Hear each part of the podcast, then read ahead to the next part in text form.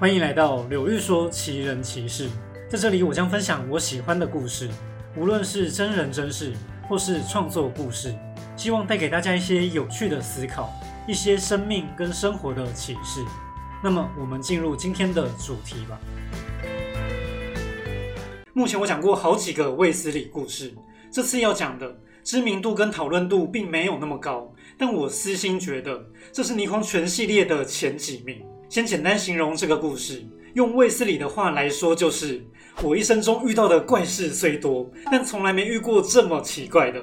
虽然说这句话卫斯理不知道说过几十次了，但这次的经验是真的很特别。以下就带大家看看这个在卫斯理上百个故事中相对冷门。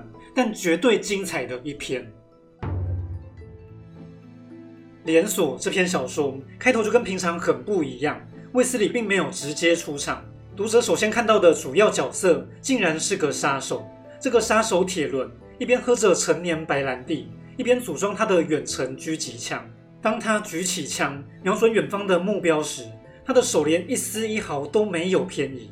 在东京最繁荣的市区，他将枪口对准对面大厦的其中一户，那个倒霉鬼富商浑然不觉。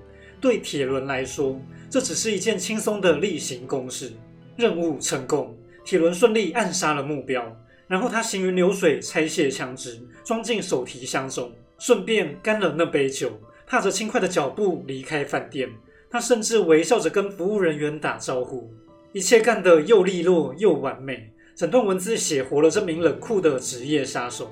接着看故事的第二条线，镜头转到云子身上。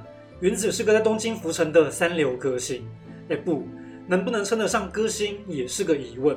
得过一次歌唱冠军，上过一次电视，然而完全没有走红的机会。这名从静冈来到东京追梦的女子，最后只能在一些夜总会唱唱歌，背后的辛酸可想而知。这边我改变一下故事的叙事顺序。卫斯理为何调查原子？后面再说。先说他找到了原子的经纪人奈可，然后他才得知，虽然奈可是经纪人，实际上倒是原子常常在救济穷困的奈可。而原子这样不红的小歌手，哪来这么多钱呢？他是被富商包养的。原本卫斯理觉得这男人真是混账，但奈可倒是承认了自己的无能。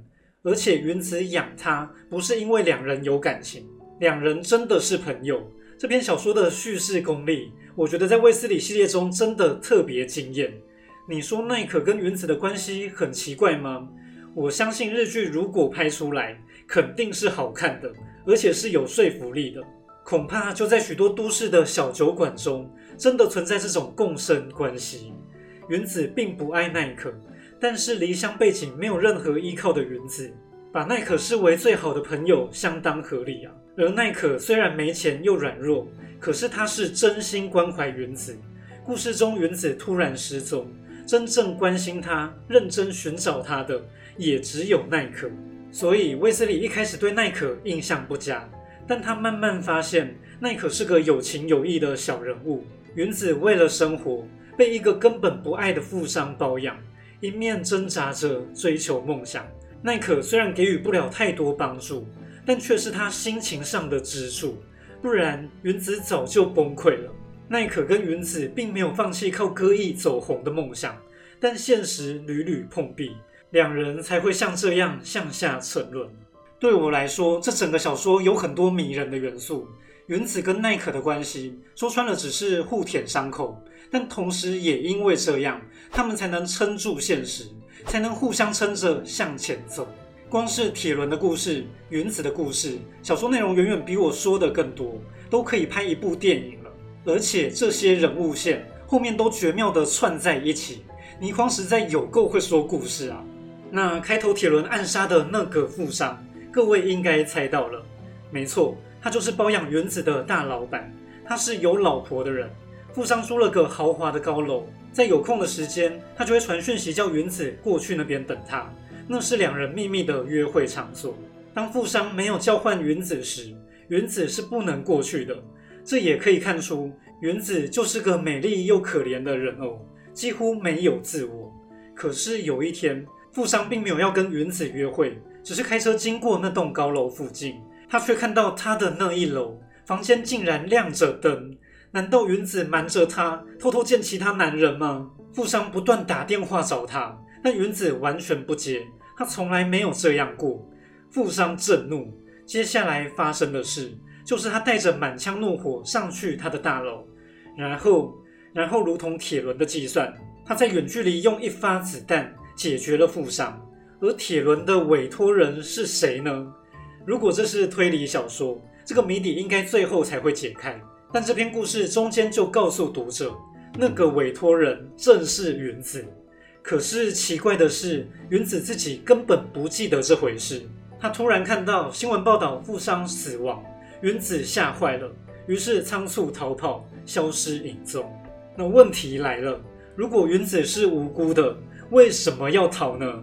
原来他自己也不确定他是不是清白的，因为就在那一天，在那栋大楼的某个房间里面，原本云子只是刚好前往，并不是有其他男人。然而他却在房间里看到了惊人的一幕，他看见了他自己。这篇小说叫连锁，如果要加一个副标题，我大概会下三个字：找自己。其实故事中的这些人物安排真的很巧妙。原子没有自己，富商看似很会享乐，但他也迷失自我，找不到自己。富商的老婆同样找不到自己，就连那个看似冷静的杀手铁轮，背后也有软弱的一面。我觉得讲到这边，正好是小说最精彩的地方。整个前段跟中段，不止故事吸引人，而且会让人思考：活着的意义是什么呢？旁观者看原子好像很悲哀。那我们自己又真的拥有自我吗？难怪我国高中时特别爱看泥矿哦，泥矿小说是真的可以打开年轻人的眼界跟思考。那么讲到这边，如果想认真读这个故事，欢迎自己阅读小说补完啦。以下就要直接讲小说的谜底了。其实这反而是最不精彩的地方。卫斯理系列很多篇都是这样，大家都懂的。重新整理一次故事。原子在富商死亡前一天接到一通电话，有个冰冷的声音问他说：“明天是否照常进行计划？”原子根本听不懂，他没有回答。那人则说道：“好的，照常进行。”因为发生过这个插曲，才让原子心神不宁。他在城市中游荡，无意识的来到富商的租屋处。原本原子只是想进去房间休息一下，结果他听到了他听过最可怕的声音。有个女人躲在房间深处哭泣，那声音哀痛欲绝，而且那正是云子的声音。云子在房间里看见了他自己的分身，那个分身外表跟他一模一样，但平常云子隐藏起来的情绪，那些哀伤、心死、对世界的悲愤与绝望，全都在分身身上表现出来。至于是谁找杀手杀害富商的，答案也很明显了。不是原子本人，而是原子的分身。原来在富商的那个房间中，有个神秘的力量，可以在短时间内复制创造出一个人的分身。所以富商跟原子都有一个分身。后来卫斯理在调查这个案件时，也在无意间被复制了分身。这就是开头说的卫斯理一生中最恐怖的经验之一，因为他在无预警的状况下。突然看到了一个极度软弱、极度不像自己的自己。那故事中对分身还有许多描写，这里就不细说了。说回原子的分身为何要杀富商？原来富商的分身给了原子的分身一把枪，并且说只要帮他杀了他老婆，他就会跟原子结婚，给他名分。可是这把枪却是一把经过特殊改造的枪。各位观众。古灵精怪枪，哎，真的是古灵精怪枪哦！原来这把枪持枪者一旦射击，前后各会射出一发子弹，所以这代表富商不但想要除掉正宫老婆，也想顺便除掉原子。他就是玩腻了这些感情游戏了。发现真相的原子大受打击，于是找了杀手杀害富商。这整个前后故事讲起来也很玄妙，究竟是谁先想要害谁呢？或者说，这就是一场命中注定的连锁反应呢？连锁这个小说片名真的取得很好。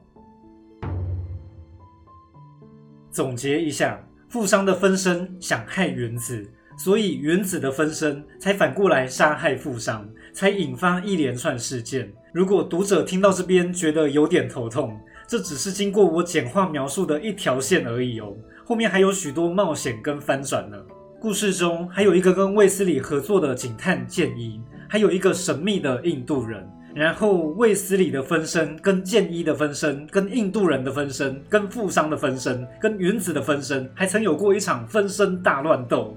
我还以为我在看迷矿，原来是啾啾啊！分身大战、通灵大战，真的不得不佩服倪匡的脑洞有够大哦。虽然听起来很荒谬。但实际阅读的时候，我是真心觉得很精彩、很好看。这个故事除了那个神秘力量、外星人的部分有点老梗，其他地方真的颇有新意。同时有不少可以让人思考的空间，剧情的多元跟情节变化之丰富，在卫斯理全系列中真的特别值得一看。顺带一提，这也是系列中原字数最长的一篇小说。后来出版时切成了连锁跟愿望猴神两本。如果要自行阅读，记得把这两本都读完才完整哦。听到这边，假如觉得还不满足，想要找更多答案，想要找自己的话，欢迎进入小说中寻找吧。